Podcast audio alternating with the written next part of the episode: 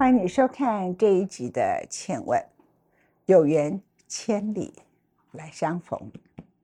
我今天来采访的是在台北，所有的人奔相走告台北最好的一家私厨餐厅，主厨人们称小琴。小琴原来是杭州姑娘，她在我们现场。你看她现在很文静的样子，五分钟前她不是这样。谢谢谢谢。哎呀，你你有害羞的时候啊，小倩？呃，不还好还好。他呢，店里头一位难求。我告诉你，他天天的日子是煮饭煮饭煮饭，这是一个，累得不得了。就他，可能加他女儿两个人就伺候所有所有的客人两桌而已。然后另外他有一个工作叫做被追杀。我们来听一段刚才我们偷偷的录音。不大可能的事情啊，怎么可能？那是原来是因为朱先生的位置，约大家也没有用啊，因为你没有回复我要啊。你说，阿姨晴姐，我去，因为我刚刚看你的 lie 了，你只是问我是中午还是晚上，你没有回答我，就没有确定啊。呃，那你要你等我，我再瞧别的时间给你好不好？我整年的位置就已经订满满，不是四月份订满满，是整年的，真的真的不好意思。我的位置就这这么多了，大家分摊一下。我们要录影了，不要接电话了。这做生意要和气生财。一个人开店开到被追杀，然后你们刚刚也看到了郭台铭，OK，在在墙壁上写第一次吃，第二次吃，他写到第十次吃好了这样子，OK。小倩，呃，可是他的店哪一年开的？他店是二零二零年才开，还是二零一九？我是二零一九年开的，一开始是做牛肉面跟卤肉饭的。然后变成这样的食谱是什么时候？哎，差不多是在二零二零年的下半年。对，所以你根本从开这样的一个正式的店，你时间还不到两年都不到一年，对，还不到两年。嗯，然后他四年没有回家了。他是杭州姑娘，他四年没有回家。他我们在他要回家之前带到他访问他。小琴刚来台湾的时候，当时台湾。有一个很特殊的规定，哈，应该先说她为什么来台湾。她不是一般大家想象中的想嫁到台湾来的大陆新娘，不是的。她是在杭州啊，跟一个台湾人在江苏宜兴，我的外婆家认识了我的前夫吧。你现在已经跟他分手了。嗯，那时候我认识他才二十岁。然后在外婆家上班，那位先生呢也是去探亲，我们就在那里就这样认识，就我觉得是上辈子欠他的，就看到他哎就喜欢了。奇怪，你这个表情到现在还一见钟情的表情。真是的，我多少人追没有用，就欠他的要还他，就这样子，就这样想，因为。后来呢，他家里其实不同意这个婚事出期。啊，不同意哦！天哪，我妈妈、我姐姐每一个都跟我吵架，吵到哇塞！我说你们不要管我了，我就是跳进火坑也认了，你们这不要再来管我了。我说我自己喜欢的。我妈第一个就说：“你嫁那么远，万一你有事，我们怎么去救你？怎么去帮你？”就这样。所以后来不管怎么样，我说我自己喜欢了，没关系，我跳进火坑也认了，你们别来管我了。因为那个时代，台湾人很不知道，其实大陆人也不希望，如果家境不错，不希望他们的儿女儿嫁来台湾。所以你其实当时你们刚结婚的时候，是住在杭州嘛？就我跟就就跟我妈妈说，妈妈我不去台湾。那么我说我们都会在杭州，因为先生那时候也在杭州做生意。我说我不会去台湾的。那所以说我的两个小孩全部都是在杭州出生的。后来是不得已，先生呢，做生意亏很多钱，欠一屁股债，这些债务都是我帮他借的，没办法，我要全部得在帮他还，都是我的亲戚，嗯，在我亲戚家借的，我通通要还啊，他没有还我一分钱，都是我还的，所以逼不得已，后来就一个人只身来台，他也没有陪你来嘛，他陪我来了，因为他不陪我来，我也来不了啊，把我送到台湾之后，他又回大陆了。我一个人在台湾打工啊，然后他刚来台湾的时候，当时台湾的政府对于大陆新娘基本上只同意他们可以去别人家里头做帮佣，而且是要私下的，对不对？不行，政府规定是我们绝对都不能出去打工的。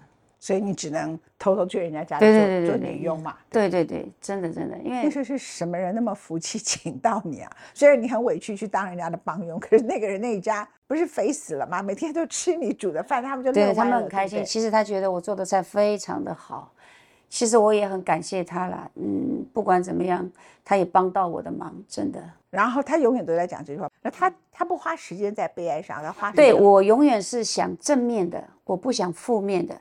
像我前夫做很多不好的事，真的很糟糕。但是我总而言之，没有他，我来不了台湾。有他，我有现在两个非常乖的小孩。那永远人人没有十全十美的，那你只能如果说两个人合不来就，就不要在一起了，就是这样。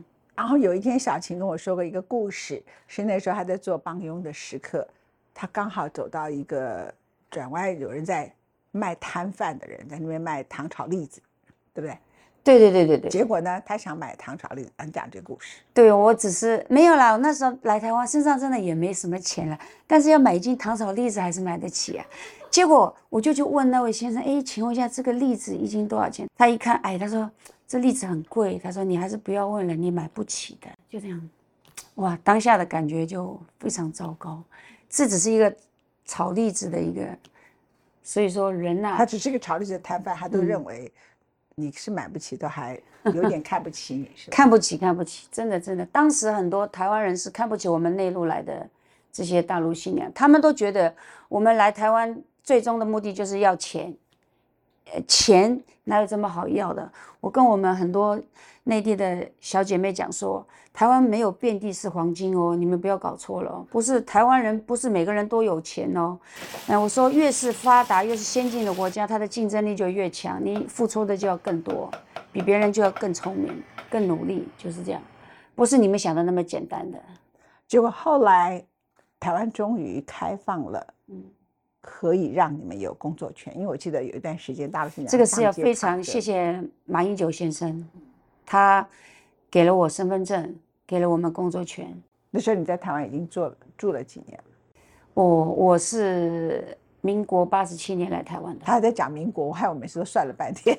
一九九八年来台湾，我说你对对对几年次？他说六十年次。我想他不可能只小我两岁啊，所以我就在问他，原来他讲的是民国，他还记得民国，我们都忘记了这样子。OK，谢谢谢谢。所以呢，你是一九九八年来台湾，那对对对马英九是两千零八年才上台，所以给了你们工作权的时候，大概是两二零零九左右，对，不差不多就那个时代所。以那个时候开始，你就去餐厅，想要去对，那时候没有，那一开始的时候还在一位我的绍兴来的一位长辈，这位先生是非常好的一位，就是我人生中的贵人。真的，我人生中遇到很多的挫折，往往真的没有办法走下去。有时候一个人傻傻坐在椅子上，真的连死的权利都没有。因为上有老母，下有两个小的，我不知道要如何。真的遇到这位我长辈，他非常的照顾我，也在金钱上也援助了我，就帮助了我。真的，我也跟他调度了很多资金。这位老先生，他现在已经往生了，他葬在五指山国军公墓，我每一年要上去看他两次。对于这位阿爸，我真的是亏欠他的，下辈子也一定要还他。真的，真的，他死的时候我都没办法在他身边，因为他非常照顾我。嗯，没有他，我那一段的时间都过不去。我先生跟十几家银行借一堆的信用卡、现金卡，我这个人从来不跟银行借钱，我也不随便跟别人借钱，真的是不得已而为之。这位先生帮助了我，我先生借十几家银行的钱，所有银行的人都来找我，因为那时候我还是他太太，没有离婚。那我怎么办？我也不懂，我刚来台湾才多久啊？人家就告诉我，银行可以委外哦，可以找讨债集团。他说到时候你的小孩会被绑架哦，或会泼油漆哦。哎呦，把我吓死了！我说我这下我要怎么办？阿爸看到我傻傻的坐着，就会叫小琴啊，你有什么事啊？跟阿爸讲啊。哦，阿爸就我就告诉他之后啊，没关系，阿爸在帮你啊。就这样，我就也没有，当然也没有还全部了。可是我一家一家银行去跟他们谈，我说我很有诚意要来还这部分的钱，可是不是我我跟你们借的，可是我身上也没钱。我说有一天如果还到我还不出来，你们不要再来追我。我说我一定是无能为力了。我说好，我也尽了力，我还有两个小孩要养，所以那一段期间真的是阿爸帮了我的忙。你去跟银行谈的时候，银行对你态度好吗？还算不错。那所以台湾也是有还不错，真的真的，他他也知道我很努力想要解决这个问题，可是我解决不了。然后总之你后来就去了一家餐厅，就是仁爱路圆环的金兵啊，金兵嘛。对对对，那时候去应征，哇，那有全是男厨师，大概有二十几个的男厨师，就我一个女生。然后当下去应征的时候，我就比别人多用心了那么一点点，写了一张菜单。就告诉那位总经理，那位经理叫郭元和郭先生，他也是我，他对我有知遇之恩。如果一个人有才华，别人不欣赏你都没有用啊，都是零。那我去的时候，老板也吃了我的菜，哎，他觉得我做的菜还算不错。只是我的一个不好的就是我是从大陆来的，他们可能都会有有一些的排斥。但但是他觉得我哎很用心啊，我还会写一张菜单给他，他就觉得特别的想要聘用我。可是当时公司上下所有的人几乎是全部反对的，他们觉得大陆人不好，哦。然后后来因为郭老板就总经理是觉得还是请大老板娘来决定，老板娘一来就告诉大家，我不管他是哪里人，只要他。对工作有对我们公司有帮助，能够做事做得好，我都可以聘用他。就这样子，三个月的试用期，去公司上班了。我特比别人努力啦。嗯，每天别人下班了，我还在公司，我到处擦，到处洗，人家看到我的用心，因为我真的很想得到这份非常正式的工作。每次大老板娘来看到，哎呀，小青啊，你怎么还不走啊？怎么还没下班呢？他都都会偷偷塞个五百块给我，就是一份很就是温馨的一种。总共在这个香槟待了多久时间？三年，三年。然后后来他们三年之后，因为某方面的因素，那么我们郭元和郭老板他就另外去另外开了一家卤味店，那我就跟随这位郭老板去他的店去了。然后之后到有一天。你决定要自己开店，对我决想要自己开，因为你知道只有你自己开店，没，你有一个想法，就是你的个性会是创业的精神。第二个，你知道自己开店，你才可以真正的把所有债全部还光，对，没错，好好的养小孩。是，那那个时刻，哎，你从可以正式得到工作，大概两千零九年，那你可以出来开店，你跟大概也差不多就是十年时间嘛，对不对？我没钱，我好可怜的。你知道，我一一个月赚那四五万块钱，扣掉吃喝拉撒穿小孩的学费，哪里还存得了钱呢？我但是省吃俭用的，我还是存到一点钱了。可是存到一点钱，都帮助了我的娘家，我的妈妈家。我娘家好穷的，我姐姐家的房子就是三间瓦房，被雪压垮了，都没钱把房子盖起来。姐姐写信给我。妹，小妹，我的房子被雪压垮了，怎么办？当下我还在家，人家家里面帮用啊。那个时候我还没有去人家去公司上班，怎么办？借钱，跟人家借钱，赶快借，借了一万美金，赶快寄过去给我的姐姐他们造房子。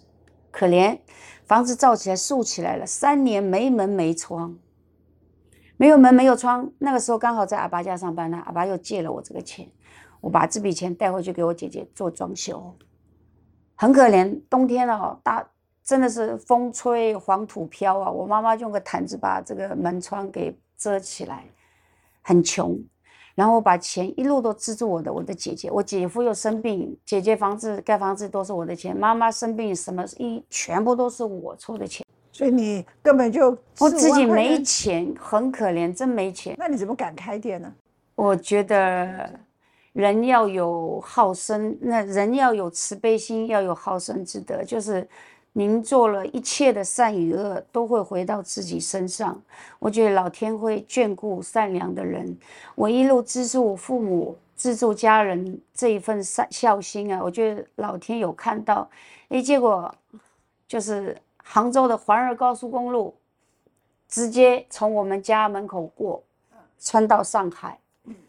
我们家的三房子都被征用了，哎，国家补偿钱，国家补偿钱不多，因为中国的国家建设它补助的不多的，因为这是国家的。那当时赔了一百四十万人民币，然后我就跟个姐姐讲，姐姐，你现在那笔钱下来，可不可以把我之前给你的那些钱，你借我？我说用借的，我到时候赚到钱我再还你。我姐姐当下不肯哎。啊，不肯，不肯。我说姐姐，我说你没你没钱，我一路资助你。小妹在台湾靠两只手打拼，也没有做坏事。我说很辛苦，辛苦钱，我一路都照顾你。我说我们是家人，何为家人？家人就是要互相帮忙，有困难相互帮忙，这叫家人。你有困难，我帮你。那我现在有困难，我想开一家店，我想回台湾开一家店，可是我没钱。我说我的钱都给了你们。我说我真的没钱，你可不可以借我？不高兴，不高兴我就生气了，我就骂人啦。哎，骂完人之后，好啦，那你说总共要还你多少钱？我说当时给了你们二十一万呢，我说你还我十六万五就可以了。然后后来他还我了。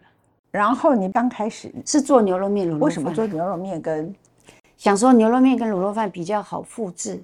我可能未来是想要做连锁的，而且成本也比较低。我想说，就直接从这个地方开始。因为资金很少，资金少，然后我不想随便跟别人借钱，因为万一赔了，这不好交代，不能两手一摊啊，我赔了不可以。所以说，很多人其实愿意投资我，可是我不敢拿。然后当下那时候，哎，中午来看这家店的时候，中午这条街人哇很多，哎，我觉得这人潮非常不错，嗯，很好很好，就把它租下来了。当下就直接拿下来了，转让费也不少钱。那完了，哎，到晚上完蛋了，空的空城计啊！我跟我女儿讲，哎呀，糟糕了，我们没有晚上来查看一下，这下怎么办？因为这里都是上班族，对，都是上班族，这这厉害了，这里所有的社区好像跟神仙似的，都不出来吃饭。后来有人说：“哎，你要不要做个四人餐或六人餐？这私房菜就是这样慢慢慢慢这样做起来的。”然后有一次，哎，有一天啊，我就每天啊很可怜的文倩姐，就每天这样拖着下巴在等客人。晚上，等等等，你也曾经有这么一天，然后现在变成被追杀的日子，你比较怀念以前那个这个还是被追杀？不行，我被追杀比较好，被追杀比较好。因为那时候你看我女儿，哎，有一天拖着下巴，突然间不。一对，哎，我说女儿不对啊，我这个开餐厅要别人等你才对，我们等客人就完蛋了。我说这下怎么办？我女儿嘛也会帮我想想一些。她说那我们就做私房菜算了，就登了一张海报贴在这个墙壁上面。人生中的贵人来了，文倩姐，您也是我的贵人。我的人生中有太多的贵人帮我，真的度过了非常多的难关。这位贵人他姓詹。詹寿全是万金集团的董事长。这位詹董呢，就带着他的员工从那边 Seven 那边走过来，一路走，看，哎，看到我的私房小菜卤肉饭，他就进来了。当时那个时候，我卖牛肉面、卤肉饭，我有做很多小菜，像什么青椒酿肉啦、雪里红炒百叶啦、哈烤麸啦、葱烧鲫鱼啦，很多小菜。他吃了我的小菜之后，觉得很好吃，不错，又看到我那张海报。就我们家女儿那时候做外场嘛，他就问：“哎，你们还有做私房菜吗？”他说：“对啊，我们现在有在做私房菜。”他当下就订了一桌，订了一桌一大概是一月份的时候，然后带了他很好的朋友。二零二零年一月，对，没错，他带来了，带来吃了之后，他觉得我的菜做的非常不错。那时候一个人才多少？一千二嘛，对。但当时食材当然也跟现在不同啊，物价也不同啊。然后他吃完之后，哇！厉害了，每个礼拜都带他的朋友来，每个礼拜带一次两次，哇，把他所有能带的朋友，朋友带朋友，朋友带朋友，所有的朋友都带来了，他的商界的，他的私下的朋友都带来我店里吃，挖到宝，不是？我觉得他第一个嘛，他觉得我的菜不错，当然也想照顾我的生意，那完了，他朋友的朋友带朋友。哇，朋友的朋友带朋友，突然间这家店就这样爆了。你第一次看到郭台铭走进来，哇，开心啊，当然开心啊。看他表情，没有我的我的开心是觉得哇，我的人生能够到这一步，能够让这么厉害的企业家走进我这么一间这么简陋的一间餐厅，我没有豪华的装修，我只有真的简简单单的一个桌椅，他们都不嫌弃。不嫌弃我这家小店哇，非常感恩每一位照顾我来我店里的客人，非常感谢。我看张忠我来说是，哎呀，张老坐在这里的时候，哇，我的心情好激动哦。他是跨年，他那个蔡明忠董事长请他来的，哇，当下我看到张老坐在这里，哇塞，我说我的我的人生值得了，真的真的，就非常感谢他们不嫌弃我，真的非常感谢。那你也很细心啊，你就会跟客人都讨论菜色。对对。对，一定会那。讨论菜色，你菜色通通都列出来的时候，他就看到你有一个猪脚，削猪脚其实是一个非常代表江浙菜的一个，我说我觉得它是一个非物质文化遗产的东西。这东西会做的人越来越少，而且现在台北市会做的餐厅也几乎没有。那其实你开店也不过开了一年半嘛。嗯，我记得有一次我 PO 了，啊、你当时是我 PO 了你的时候还好，是你得了那个当时在金华饭店办那个外籍里头，就是谈到全台湾最好的饭店里头，你被列为第二个嘛，对对第三，第三啊，第三名。结果呢，一排主厨，人家每个人都穿的漂漂亮亮，你就还是像打工一样站在最边边，就很客气的站旁边那样子。然后你也出了一个菜啊，就出两个菜给他们，一个是荠菜春卷，一个是葱油牛舌。葱油牛舌，我看到牛舌知道是你的，我有这两个看到其实都是荠店里的招牌菜春卷。招牌菜嘛啊。然后你就简简单单的人就站在那个地方，然后就啊那个非常圆满这样啊。啊，可是人呢就根本也不打扮，也站在那，也不会觉得说我在台湾从一开始不根本被否认，我根本没有资格工作，一定要去帮佣。然后呢，到去买个糖炒栗子的摊贩都不肯卖给我，都认为我买不起。到今天我可以站在金华酒店的舞台上面，接受别人给我颁一个奖，你也不会觉得说哇特别穿的怎么样，完全不会耶。嗯，就没有想过。反正我觉得吧，就是努力，然后这一切，我跟他们讲了，今天的周记是因为你们而有才有周记的，就是这样。感谢每一位照顾我的客人，真的非常感恩。我可以请教你的学历吗？呃，我只有国中毕业，可是你跟他讲话，我觉得他超过很多大企业家跟接？近总统级人物的人，他是真的谦卑、谦卑、很谦卑这样子。OK 哎吧？真的不是，我觉得人要和善，真的，我希望世界也是一样。我借着这个文庆节给我的这个机会，这个节目，我是希望那些世界领导人能多一份关心这个地球，人类不要制造这些纷争嘛，为了自己的利益伤害天下无辜百姓，这是非常要不得的，真的。你上了五百集，排了第三名，结果你被一些人网友留言骂你，你有点难过，打电话跟我讲。是没有，不是有很多人他的用意就是说，哎呀，老板娘你赚很多钱呢，每个都说第一句话都说你赚够了吧，你赚死了吧，然后还有人说你价格太贵，对有些人说我价格太贵，然后我就跟他们讲，我说为什么你们一想到的就是我赚够了吧？来来来来来，我说你不要走，你你站在这边，我说我解释给你听一下。我说我开店到现在三年多，前面一年多是卖牛肉面、卤肉饭的，一年一整年的利润是多少？你知道吗？我跟我女儿两个人才六十万，六十万一整年六十万哦，没有我们的薪水哦，薪水不算哦。我说一年只做一天只做四千到一万块之间的营业额，扣掉水电瓦斯费，你晚上根本没人嘛。晚上是空的，然后水电瓦斯费、材料费，好了，我们两个人的薪水都没有，才六十万，这整整一年多都是这样。我说你要我是怎么样赚钱？那后来才开始做私房菜，到现在是一年多。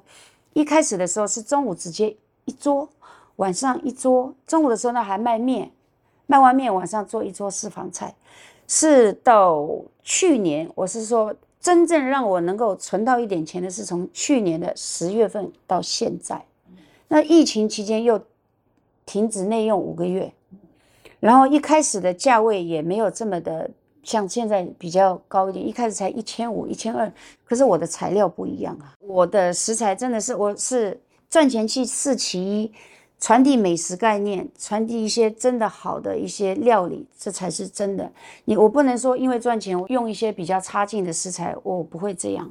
不能用的东西我就不能用。那天你看人家要吃水煮鱼，老板，皇帝斑新鲜吗？老板说 OK 啊，新鲜啊，因为我他是我的。一直以来合作的这个厂商，我觉得我信任他，老板，我觉得为人也不错，所以说那天我就丢给他，我说全部要取肉哦，我就去买别的菜了。等我回来拿回家的时候，一条是新鲜的，他当天拿来的肉非常好，一条一闻，哎呀，我说要徐伟这个这个东西怎么能够给给我的客人吃啊？我说完蛋了，赶快打电话，老板，老板。我说你这条鱼太差劲了，我说这种鱼你不能给我呀，我说你这有问题的不能给我说我不能给我的客人吃这种鱼的，赶快想个办法。我说再给我送一条过来，你后来又送一条新的过来，说你不能说哎呀我腌一腌把味道盖一盖这样不是这样子的。我跟你讲，我今天要是有能力生活好一点，我根本就不要不想做这个工作，好累好累，每天要买这么多菜。还算好，我现在因为我跟我前夫离婚了，我也有一个男朋友在交往嘛，交往十几年了。哎呦，他现在他从二月份开始一直陪我去买菜，因为真的他也帮助我很多。你看现在回来都要帮我削牛舌啊、烫鸡、烫猪脚这一块，前面的前置作业他都帮我处理了，他帮我去拎菜，好多菜而且好重啊，你知道吗？现在都他帮我拎，帮我哎，觉得也是帮我减轻不少负担。他的砂锅狮子头是我吃过人生，我不能说第一好吃，为什么？因为那个另外一个我要称赞的人他往生了，叫郝柏村啊，所以我要给长辈尊敬啊。对，郝柏村自己亲自剁砂锅狮子头给我吃，这个我他又往生了，我要说称赞是世界第一好吃，第二好吃就是他，就是那个就是入口即化。那他们是扬州人嘛？嗯，你是杭州人呐？你现在某个程度要回去家里头看妈妈。然后很快就要回来，感觉是衣锦还乡吗？因为从真的开店是第一次回去吧。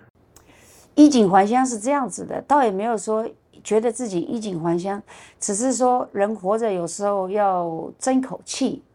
那么我的家在我的村上是数一数二的穷，呃，全村上下没有看得起我们家的人。